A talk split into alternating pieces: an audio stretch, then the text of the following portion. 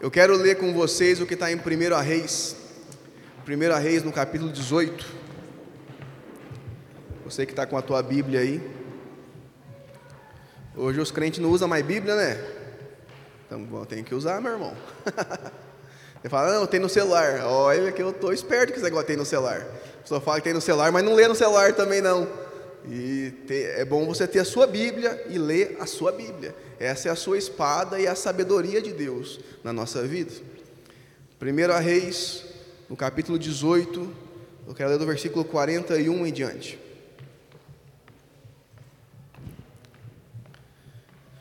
Primeira Reis, capítulo 18, versículo 41, diz assim: E Elias disse a Acabe: Levanta-te, come e bebe, porque há som abundante de chuva.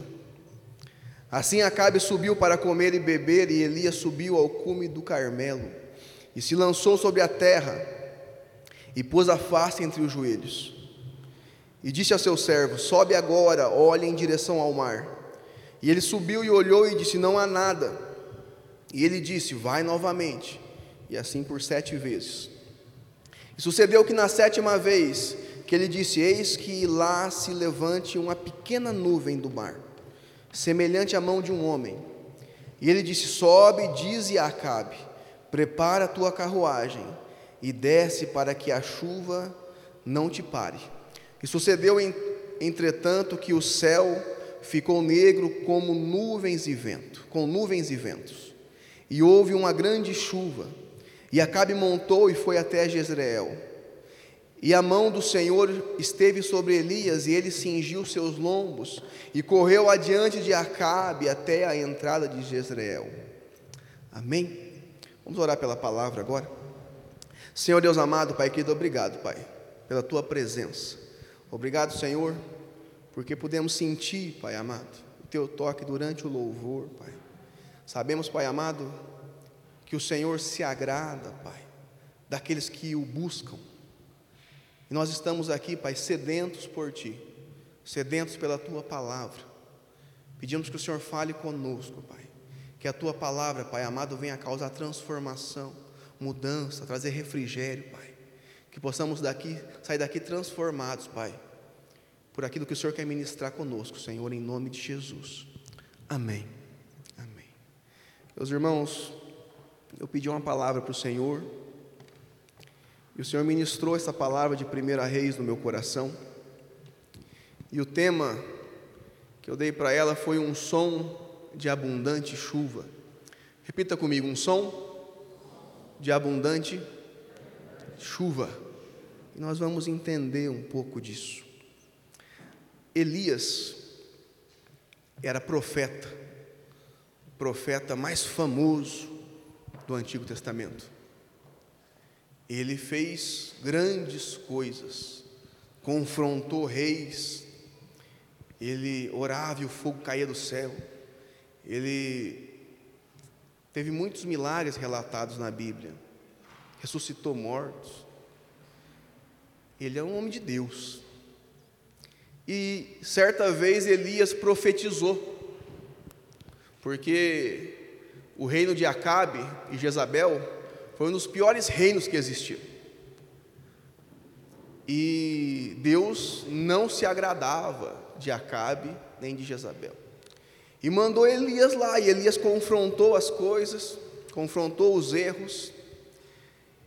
E certa vez Elias profetizou e falou assim: Olha, não vai chover nessa terra agora. E Deus trouxe seca para aquele local e ficou três anos e meio sem chuva. E olha que para aquele lado já é feio o negócio, sem chuva. Não é essa abundância que é aqui no Brasil, né? Lá já é um terreno difícil justamente porque não tem muita chuva. Mas três anos e meio, Elias fala, nem orvalho não vai cair. Então veio o que? Sede, fome os animais morreram, os animais do rei estavam morrendo. Então foi feio o negócio. Mas Deus, que deu essa profecia para Elias, cumpriu. Três anos e meio sem chuva. E quando fica muito tempo sem que algo aconteça, geralmente você já perde até a esperança, né? De que algo vá acontecer. Três anos e meio sem chuva, você fala, nunca mais chove, porque é muito tempo sem chuva. Mas, se você pegar no, no, no começo do capítulo 18, Deus fala assim para Elias: depois dos três anos e pouco, Deus fala assim: agora você vai lá, você vai confrontar Acabe, mas você vai falar que eu vou mandar chuva agora. Depois de três anos e meio, e é isso que Elias faz. Elias, ele vai até Acabe e ele fala que agora ia chover. Então eu estou contextualizando para você entender aqui o que nós acabamos de ler. E Deus, Ele deu essa palavra para Elias, mas quando Elias fala assim: Olha, agora vai chover, naquele momento não chove. Naquele momento, aquela promessa de Deus não se cumpre. Porque existem promessas de Deus, meus irmãos, que às vezes cumprem na, na outra semana. Né? Às vezes tem gente que entrega uma palavra para nós no outro dia acontece.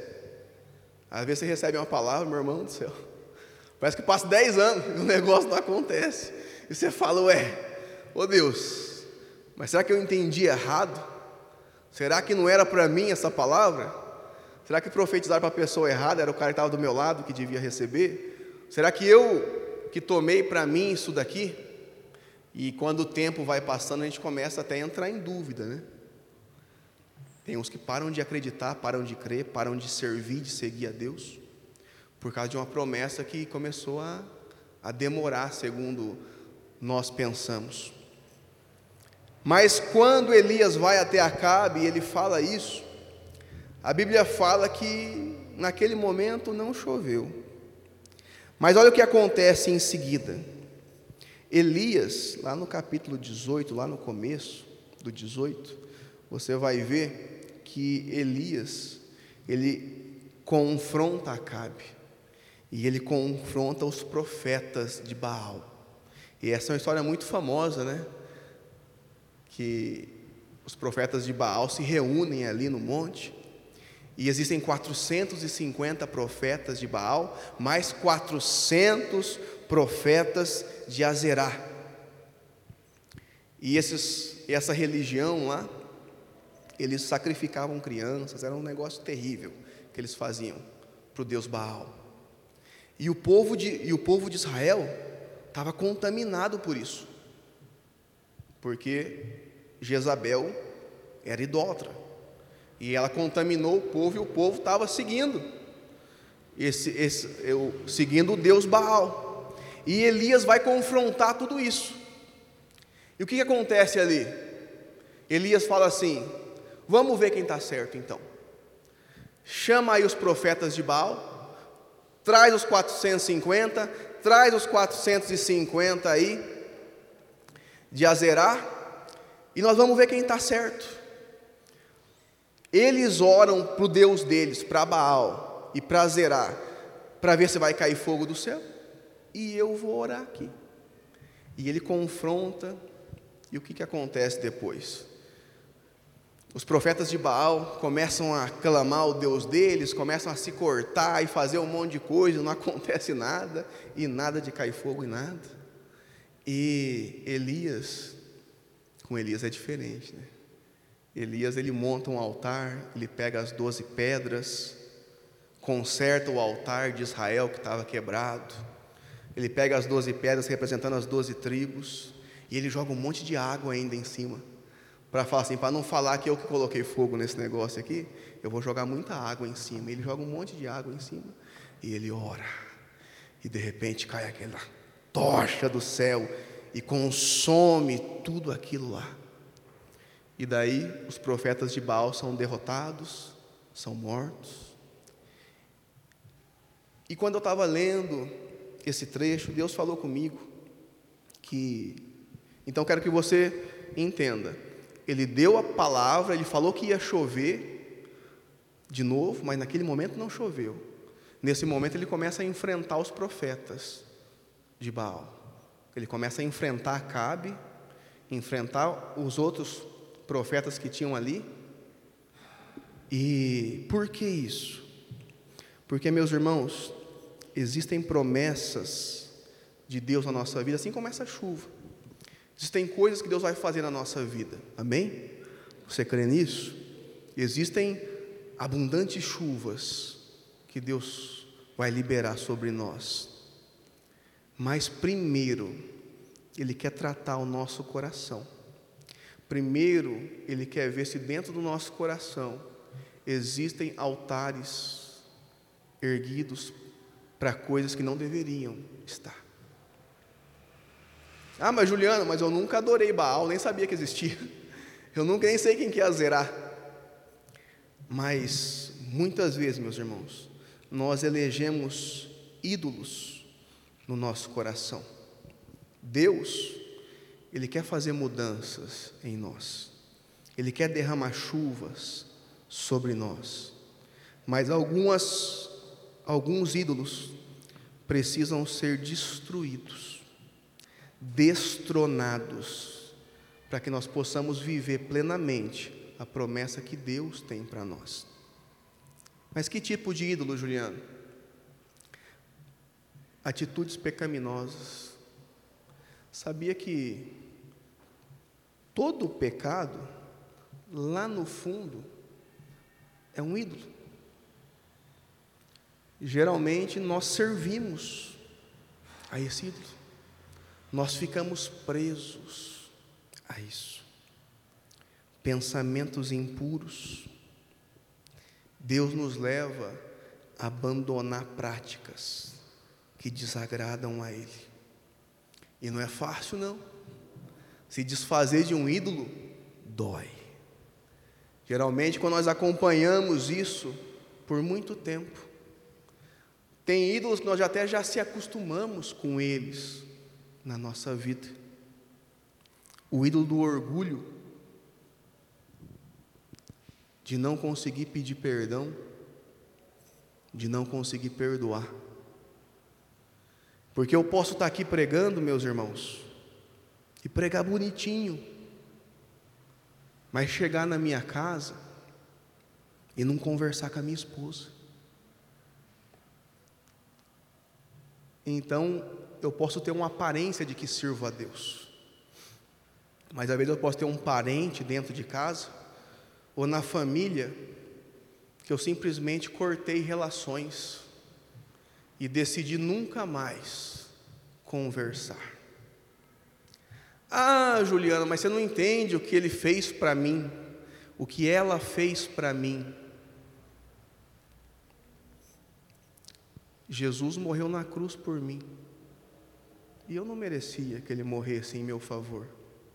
Mas ele fez isso. E se ele fez isso por mim, o que, que eu devo fazer pelo outro? Às vezes é o pecado do orgulho, desse trono que ainda reina em nós, que nos impede. Deus quer derramar a promessa, Ele já deu, Ele vai liberar mais primeiro. Algumas coisas têm que ser consertadas. Elias sabia que algumas coisas tinham que ser consertadas com o povo de Israel.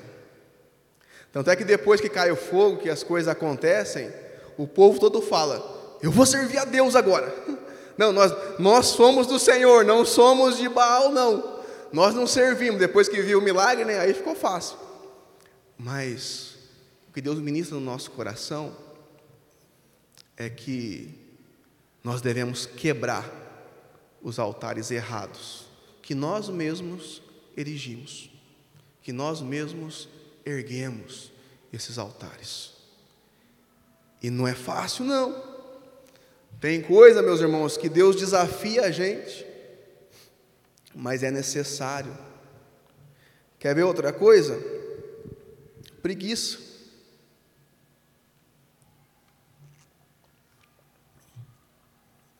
É difícil lutar contra a preguiça, né? Tem hora que eu lembro uma vez que a Simone ela foi lavar a calçada na outra casa que a gente morava. E ela falava assim: Vem me ajudar a lavar a calçada. Meu irmão, tem um negócio que eu não gosto é lavar a tal da calçada. E preguiçoso, né? Preguiçoso, vagabundo, não quer ajudar. E eu ia bicudo, sabe? Vou ajudar, então. Eu chegava lá e esfregava com raiva, assim, aquela calçada, sabe? É, vencer a preguiça dói. Eu, quando eu estava no ensino médio, antes do ensino médio também, eu não gostava de ler, não. Eu tinha uma preguiça de leitura, assim, que era um negócio assim, ó, fenomenal. Me desse qualquer coisa para fazer, menos um livro. Era um negócio assim que minha mãe queria fazer eu ficar estudando em casa. Quando ela saía para trabalhar, para dar aula, eu pulava a janela de casa e saía para a rua bater perna. E falava para a Vera que trabalhava lá em casa, ó, segura aí, não, não conta para ela não.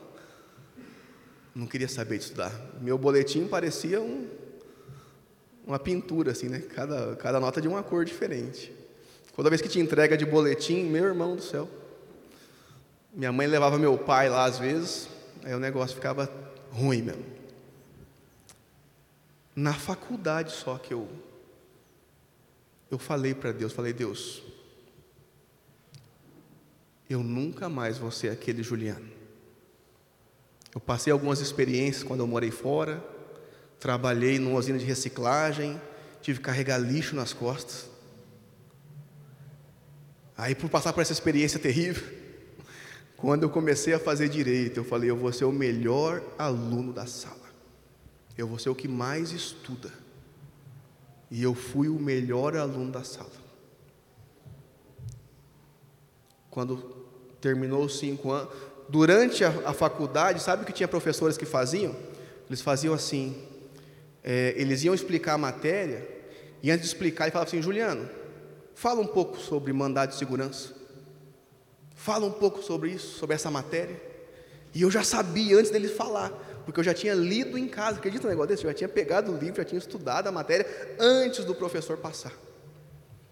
Quando terminou o quinto ano, eu fui o único da sala que passou na OAB naquele ano e com uma nota bem acima do que precisava acertar.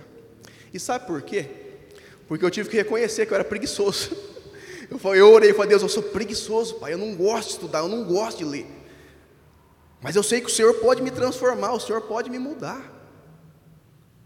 E daí sabe o que eu fazia? Eu comprava livros e ficava lá lendo, e lia, e lia. Tinha que eu não entendia nada, eu falava, vou ler de novo. Mas eu sou burro, eu não entendo, mas eu vou ler de novo. É, insistindo, para poder vencer a preguiça de ler. Mas tinha muitas outras preguiças que eu tinha que vencer ainda. Mas naquela lá eu venci. Tem outras que eu ainda até hoje estou tô, tô vencendo ainda. Simone chama eu para lavar louça, eu falo, meu Deus do céu, me encontrou outra preguiça agora. Eu tenho que ir lá ajudar. Nós sempre vamos ter ídolos no nosso coração. Organização sempre fui desorganizado. Deus teve que me transformar para aprender a organizar as coisas. Sabe por quê? Porque em Deus tudo é excelente. Lembra de Daniel? Lembra de José? Tudo que eles colocavam à mão? Excelência nas coisas. Quando você faz algo para o outro, faça de forma excelente organize as coisas. Eu glorifico a Deus, porque olha, eu sempre fui zoado mesmo, mas zoado mesmo, sabe? Os meus amigos eu era o mais zoado. Eles chegam em mim, os, os amigos da infância, e falam assim: O que aconteceu com você, Juliano? Você era o pior de nós, de nós todos, você era o mais ruimzinho. Mas Deus transforma quando a gente reconhece e fala: Deus, eu preciso mudar nisso. Eu tenho que vencer esse ídolo no meu coração. O ídolo do sofá, sabe? De ficar só no sofá deitado. Tem que vencer. Cada coisa. Deus, Ele quer que nós possamos vencer a mentalidade infantil. Tem gente, meu irmão, que o relacionamento ele é uma tristeza, o relacionamento ele não vai para frente, sabe por quê? Porque é uma mentalidade infantil. Não é uma mentalidade madura. Deus quer dar coisas para quem é maduro, para quem amadureceu, para que ele saiba administrar as coisas e fazer do jeito que Deus quer que seja feito. Tem gente que nem no casamento não consegue fazer isso. Discussões infantis. Ah, não vou fazer isso porque você não fez aquilo lá para mim, então. Olha, parece duas crianças de cinco anos falando. E eu sei porque eu já fiz muito isso. Deus teve que transformar a minha mentalidade para aprender a ser maduro. E o maduro, meus irmãos, é aquele que não, não fala a hora que quer. O maduro sabe a hora de falar. O maduro não se exalta. O maduro não grita. O maduro, ele fala com, com jeito, né? Sem precisar magoar, sem cutucar, sem apontar o defeito. Sabe o que acontece com o homem maduro? A mulher sente segurança do lado. O problema é que nós vemos um monte de mulher casada com meninos. Aí vira aquele, aquela tristeza. Deus nos chama a amadurecermos. Quebrar essa mentalidade de infantilidade. Que muitas vezes é um Deus dentro de nós, sabia? Ah, eu sou assim. Não, nasci assim. Então, por isso que essa desgraça aí agora. Ora, reconhece que Deus transforma e muda. Deus quer que nós tenhamos relacionamentos abençoados. Ele tem chuva para o teu casamento, amém? Ele tem chuva de graça, de amor, de paz, de misericórdia, relacionamentos. Eu vou confessar um negócio para vocês aqui. Eu, sabe com quem eu mais brigava? Com a minha mãe. Pai, eu brigava com a minha mãe, pai do céu. Reuni, ela falava um negócio que eu não gostava. Pronto, estava feito o negócio. Deus teve que me transformar.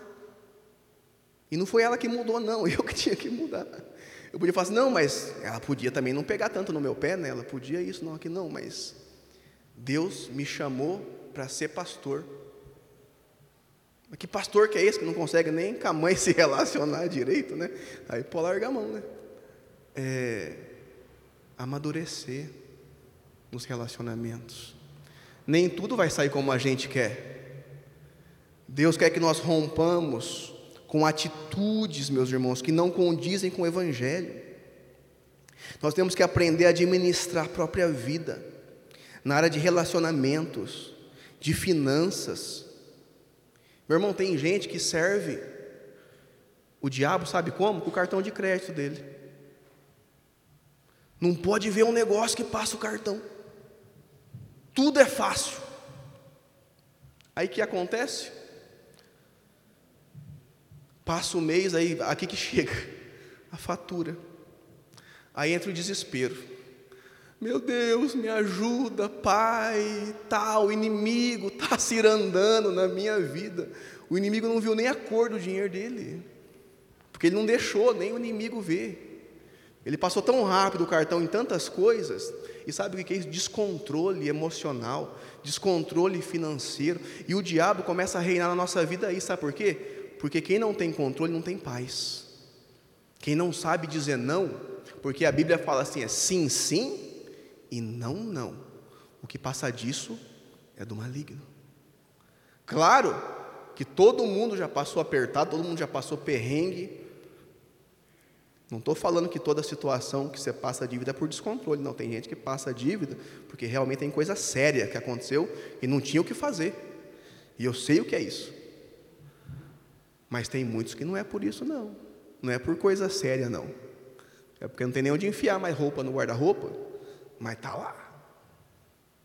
Passando um monte de cartão de novo. Deus quer que nós sejamos dominados, sabe por quem? Pelo Espírito Santo. E você acha que o Espírito Santo é descontrolado? Assim? Você acha que ele não dá para nós domínio próprio? Que é um dos frutos do Espírito? Então, a gente tem que saber dizer não. Sabe um negócio que eu sempre tive problema com dizer não? Sempre não, né? Mas uns 15 anos para cá o negócio ficou feio. Comida. Meu irmão, pena um cara que sempre gostou de comer. Eu gostava de comer demais. Era. Se eu comesse um prato só, me batia uma tristeza do tamanho do mundo. eu tinha que bater dois pratos, cheio. Mas quando você é novo, não dá nada, né? Quando você é novo, não tem problema. O metabolismo está lá, todo dia jogando bola e tal, e o negócio. Mas depois vai passando o tempo, você casa, o negócio vai complicando, já não sai mais direito, né? É, e eu naquele ritmo. Doce, então, meu irmão do céu. Doce eu luto até hoje. Doce, eu olho falar para você, eu adoro doce. Mas eu entendi que eu tive que orar. Eu falei, Deus, não tem condição, daqui a pouco eu vou morrer desse jeito aqui. Tanto que eu estou comendo. Fui fazer exame, meu triglicerídeo estava mais de 600. O, o médico falou assim para mim: Olha, se você tivesse 80 anos, eu não ia falar nada para você, mas você está com. Na época eu estava com 30 anos, você está com 600 de triglicerídeos, acho que a média, acho que é quanto que é desde? 80, que Menos de 200, né? Então eu estava com, com quase 700. E, e eu confesso para você, hoje estou comendo bem menos. Mas tem hora que me bate uma tristeza. Fala, ai meu Deus, que vontade de comer mais. Mas eu vou parar por aqui, minha vontade é lotar o prato de novo. Ter controle tem custo. Ter controle vai doer às vezes. Eu ia em churrasco, meu irmão do céu. A Simone quantas vezes me levou embora? Ele levou embora não, né? Eu fui embora com ela, mas eu chegava em casa passando mal, tanto comer carne. Não é à toa que eu fiz o exame, meu fígado estava branco assim, ó. É, gordura no fígado, né? Parecia uma capa em volta, assim, parecia uma, é picanha, né, que tem a, a, gordura em volta, né? Meu fígado parecia uma picanha, tanta gordura. A Simone, meu Deus, minha mãe, vai morrer esse piá, tem, tem que fazer regime nele. Sabe por quê? Descontrole. Gula é pecado. O Deus do prazer, o prazer de comer. Destronar isso, meu irmão do céu, é difícil. Quebrar esse altar na nossa vida é difícil. Você entende agora os altares que às vezes nós colocamos e Deus quer que nada disso reine sobre nós. A única coisa que tem que reinar na nossa vida é a vontade dEle, que é boa, perfeita e agradável. O que Ele tem para nós não é julgo, não é nada disso. Mas nós temos que quebrar isso. Elias, primeiro, ele acabou com os falsos profetas. Depois, olha o que ele diz: Escuto o som de abundante chuva, o som de muitas águas. E sabe o que é? Já fazia três anos e meio que não chovia. Sabe o que, que tinha no céu? Não tinha nada. Não tinha uma nuvem, não tinha nada. Mas Elias, assim, eu estou escutando o som de muitas águas. Tem coisa que Deus vai gerar e fazer na sua vida, que você não está vendo nada agora. Mas Deus está ministrando no seu espírito, Ele está ministrando no seu coração. Tem coisas que você já pode escutar. Eu estou vendo, Deus vai fazer uma grande obra na minha vida, amém? Na sua casa, na sua família. Às vezes quem está do lado fala, é louco. Como é que ele está escutando o som de muitas águas? Se não tem água nenhuma aqui, não chove faz três anos e meio. Mas Elias é profeta e ele é sensível à voz do Espírito. Tem coisas que Deus vai falar só com você. Só você vai escutar, mas ninguém. Uma vez eu, eu lembro que eu tinha uns 16 anos e eu tinha jejuado aquela semana.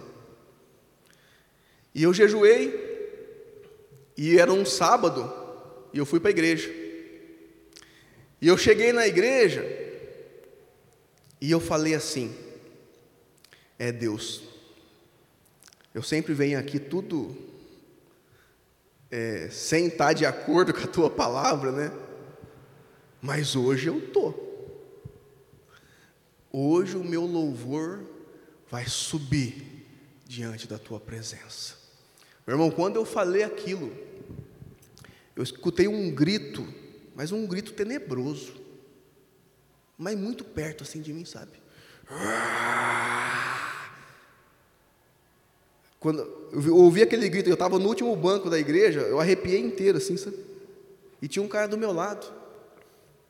Eu cutuquei ele, falei, você ouviu? Ele falou, ouviu o quê? Naquele momento eu sabia que o diabo estava furioso com a minha vida. Falou: esse piá resolveu se consagrar agora. Esse piá resolveu obedecer e agora o louvor dele vai subir mesmo diante da presença de Deus. Ele estava louco de raiva. E daí eu entendi, eu falei, é, o capeta está nervoso comigo, né? Eu sempre dou alegria para ele dessa vez, não, dessa vez eu dei tristeza para ele. Tem coisas que só você vai entender espiritualmente. E é nessa hora que a nossa fé tem que entrar em ação. Elias, quando falou isso para Acabe, vai arrumar tuas coisas, que logo vai chover. Só ele ouviu o som, mas ninguém. Só ele ouviu. E ele já falou, já profetizou e falou: vai acontecer. Ele, o que, que ele fala para Acabe? Levanta-te, come e bebe, porque há um som abundante de chuva. Essa chuva vai cair. Pode se arrumar, cabe, que a chuva vai cair. Só ele tinha escutado.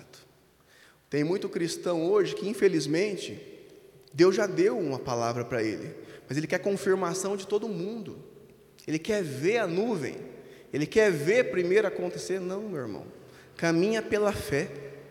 Deus te deu uma palavra, persevere naquilo que Ele te deu e descanse o teu coração nisso. Amém? Elias, o que, que acontece depois? Ele já começa a tomar as providências. Então o descanso dele é operante. Porque tem pessoas, que Deus fala assim: ah, Deus falou, então não vou fazer nada. Não. Elias, Deus falou com ele, ele consertou as coisas, tirou os deuses que estavam errados, acabou com os profetas que estavam errados, começou o conserto e agora ele fala: vai chover, mas se prepara. Ele já dá o recado e ele começa a fazer o que? Orar. Olha o que diz ali. Assim Acabe subiu para comer e beber, e Elias subiu até o cume do Carmelo, e se lançou sobre a terra, e pôs a face entre os joelhos. Repita comigo. E se lançou sobre a terra, e pôs a face entre os joelhos. O que, que ele fez? Começou a orar. Mas Deus deu a palavra, não deu? Não falou que ia chover? Falou, não falou? Mas primeiro teve que consertar as coisas. Em segundo, teve que orar.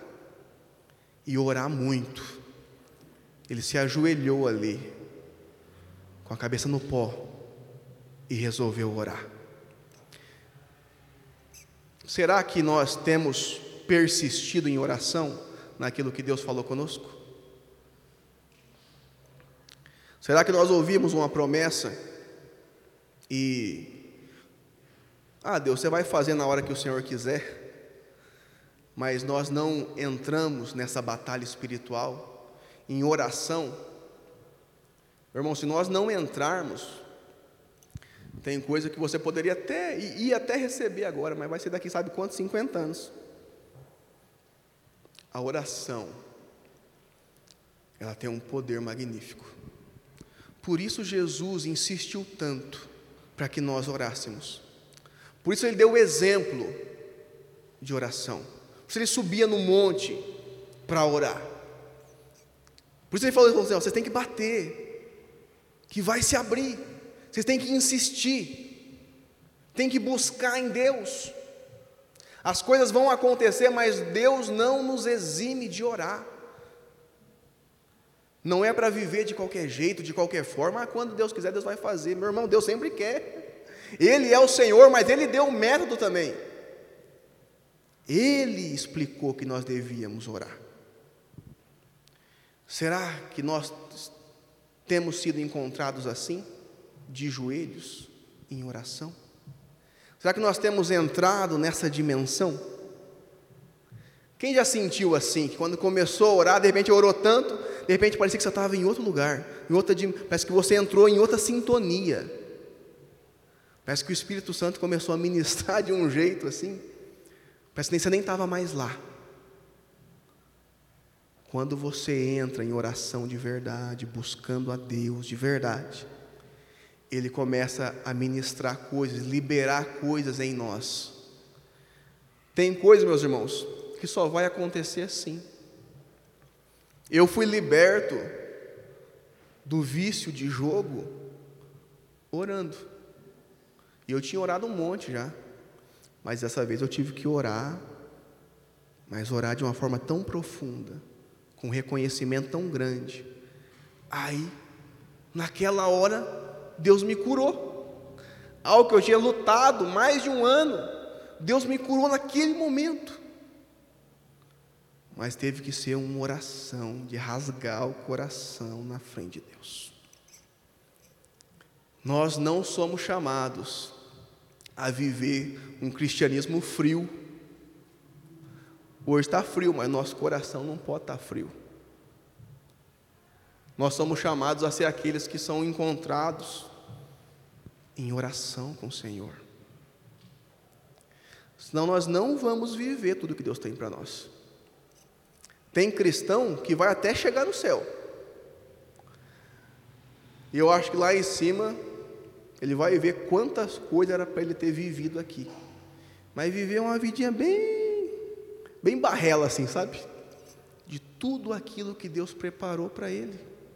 Coisas maravilhosas, grandiosas, milagres magníficos, não só na sua vida, mas através de você.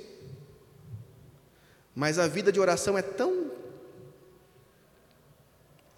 Deus nos chama a entrarmos em oração de verdade. E ali sim, nós vemos o sobrenatural. E ali sim, as coisas acontecem, meus irmãos. Nós não somos aqueles que agem só pela racionalidade. Porque para quem é racional só, orar é uma idiotice. Para quem só age de forma racional, orar não tem o mínimo sentido. E não vai ter mesmo.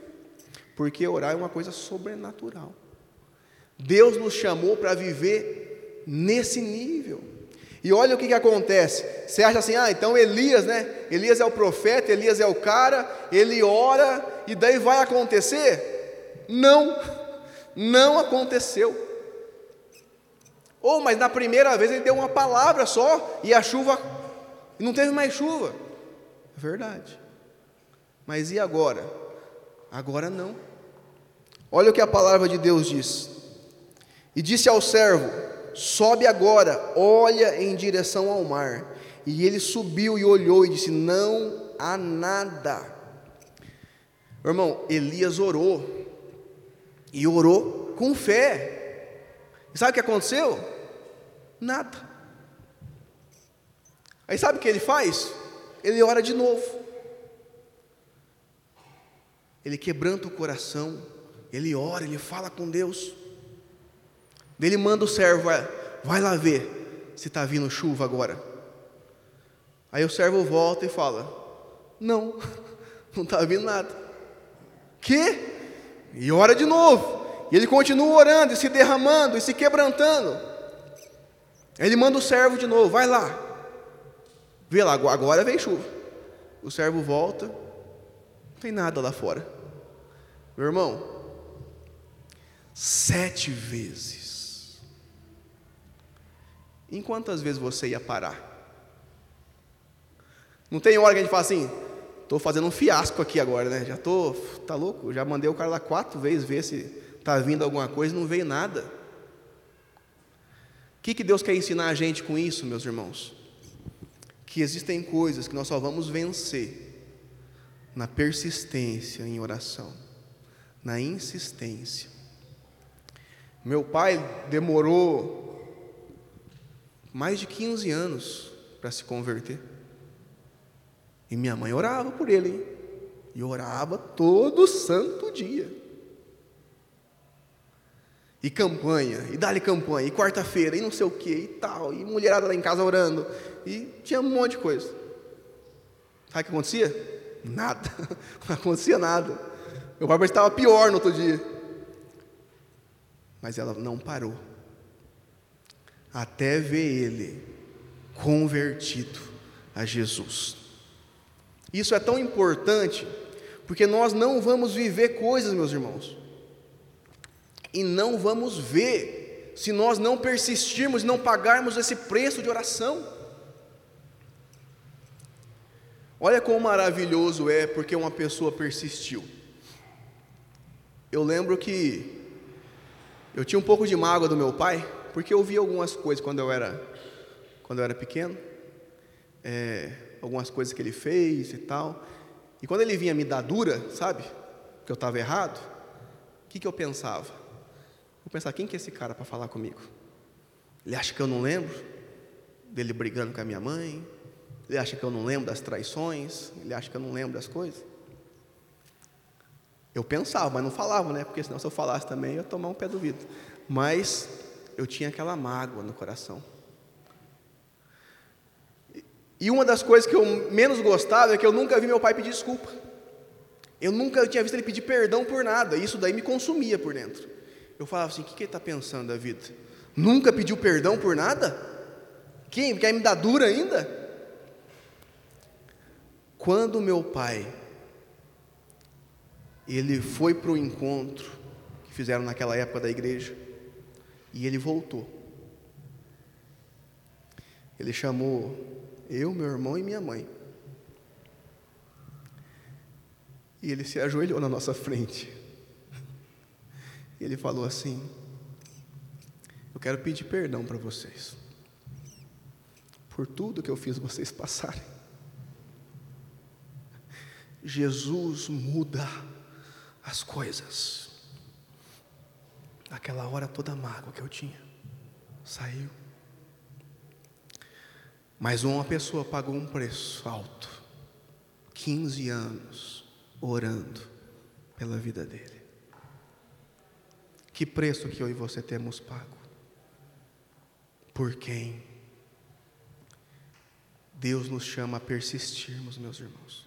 Tem coisa na sua vida que só vai mudar quando o teu joelho for encontrado no chão, nas madrugadas. Eu tive que orar, sabe para quê? Para eu pagar todas as minhas contas. Demorou, meu, eu paguei tudo, glória a Deus.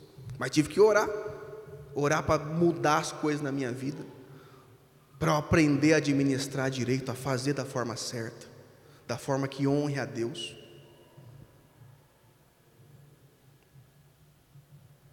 Em tudo, Deus, Ele vai nos provar. Sabe por quê? Porque Ele quer derramar uma abundante chuva sobre a sua vida.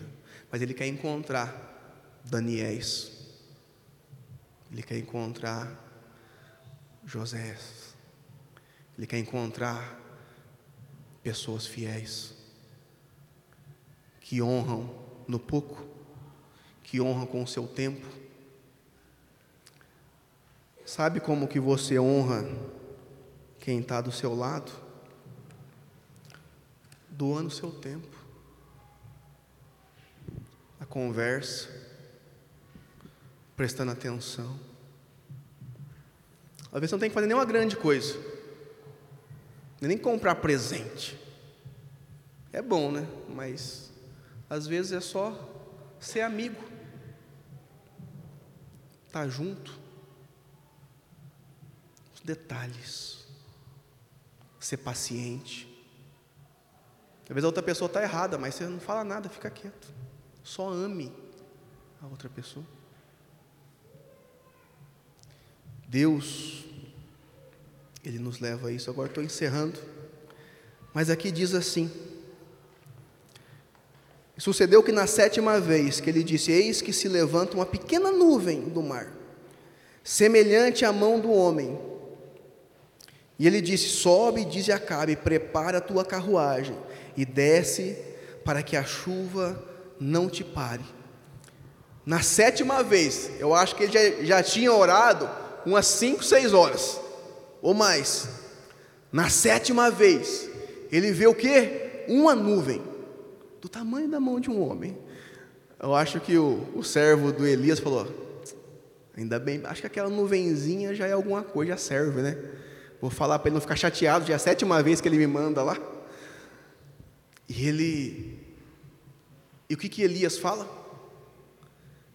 Vai lá, fala para cá preparar a carruagem, porque agora a chuva vai descer. Sabe o que, que é isso? É crer nos pequenos começos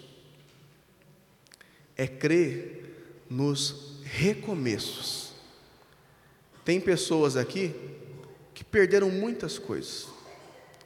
Saíram de um relacionamento frustrado, de um casamento destruído, de uma família em que teve tantas coisas erradas, e você está recomeçando.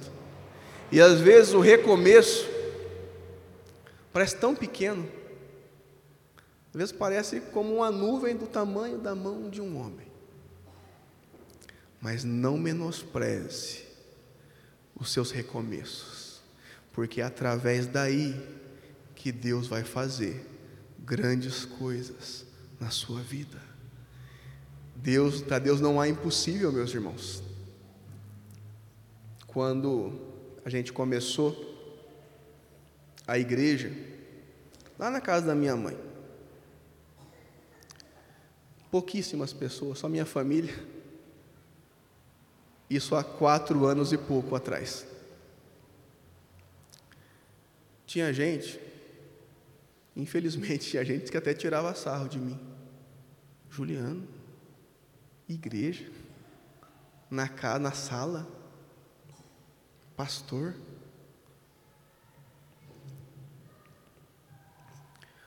Hoje ninguém tira sarro porque pequenos começos, Deus honra, Deus manda a chuva. Então, se você estiver recomeçando hoje, saiba que é daí que vai vir uma chuva muito forte sobre a sua vida, de mudança, de transformação, de paz. ali no final você vai perceber que Elias, ele manda Acabe preparar a carruagem, mas Elias, depois disso, ele corre e ele chega primeiro que Acabe. Olha só, Acabe sai na carruagem com os cavalos, mas depois Deus dá um poder tão grande para Elias que ele é capaz de correr de forma sobrenatural. E ele corre mais rápido ainda e chega primeiro. O que, que isso quer dizer? Existem coisas na sua vida que parece que está demorando demais. A falta de chuva, três anos e meio, causou muitos problemas. Existem promessas na sua vida que ele fala, já passaram 10, 15 anos e não aconteceu nada. Mas quando a chuva começa a se derramar, quando as coisas começam a acontecer, outras coisas vão acontecer de forma muito rápida na sua vida. Tem coisas que você nem acredita, vai acreditar, porque isso que Elias fez foi impossível. Alguém que teve que insistir e orar um monte para poder vir a chuva agora, mas de repente outras coisas começam a se adiantar. E tem coisas que Deus vai adiantar na sua vida. Mas primeiro, Ele nos chama a consertar os altares abandonar os ídolos que nós não devemos ter. Em segundo, persistir em oração naquilo que ele já falou para nós. Então nós vamos ver uma chuva abundante sobre nós. Amém? Fique de pé. Eu quero orar por você. Eu queria chamar o Israel aqui.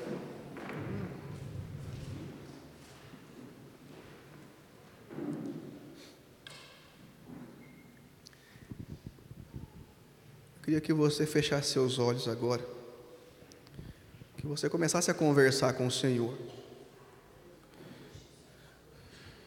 E que você começasse a.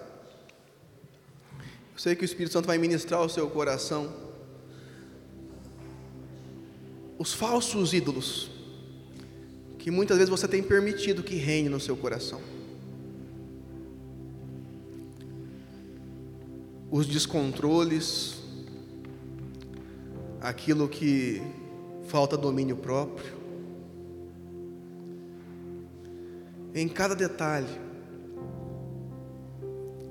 Deus quer que você peça ajuda, que você entre, que você guerreie em oração que você ore para que o inimigo não tenha nada para querer dominar a sua vida. Deus, Ele quer simplificar tudo. Ele quer simplificar nossas decisões em cada coisa, para que o sim seja sim, para que o não seja não. Porque o que passa disso é do maligno. Então, Deus quer que nós possamos decidir de acordo com a vontade dEle, com a palavra dEle. Ele quer que as atitudes pecaminosas sejam deixadas para trás, e é só o arrependimento para quebrar isso. Deus tem abundantes chuvas para derramar sobre as nossas vidas, coisas que nós nem imaginamos, mas Ele quer um altar consertado, ele quer ver filhos que o busquem.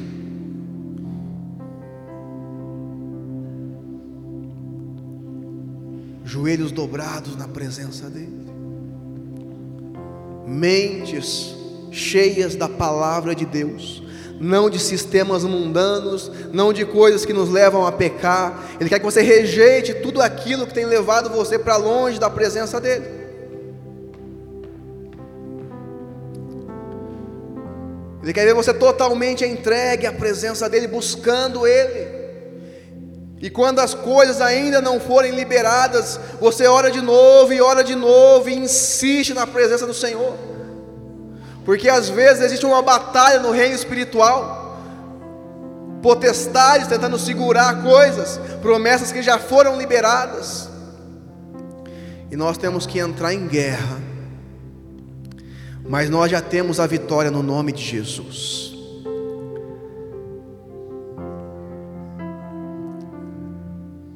Deus nos chama a sermos persistentes, abandonarmos a murmuração, abandonarmos a falta de fé, abandonarmos tantas coisas que têm atrapalhado a nossa vida com o Senhor.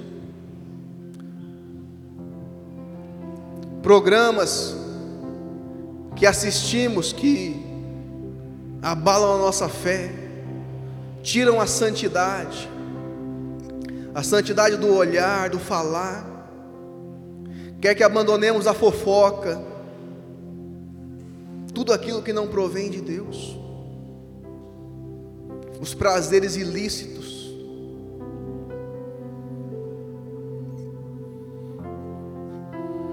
Deus quer adornar a sua noiva. Ele quer colocar vestes lindas, alvas, mais brancas do que a neve. Essa é a noiva que ele vem buscar. Uma noiva cheia de óleo, em que o fogo não apaga que está atenta, aguardando a volta do Rei Jesus.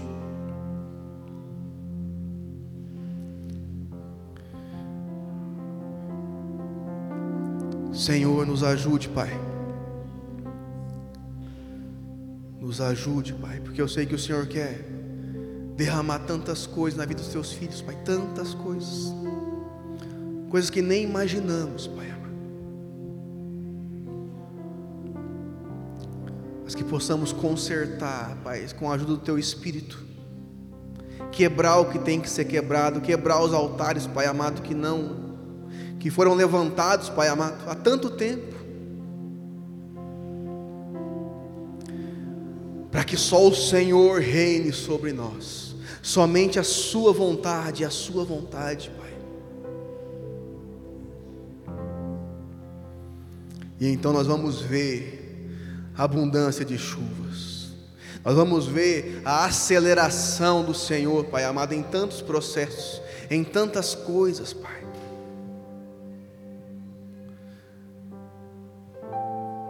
Que acima de tudo a tua vontade prevaleça sobre nós, Pai. Deus amado, Pai querido, abençoa os teus filhos, Senhor. Guarda o coração deles. Que eles possam ser encontrados todos os dias, Pai, com o coração quebrantado e contrito na tua presença, fazendo aquilo que agrada ao Senhor, que não vivamos para agradar a nós mesmos, Pai,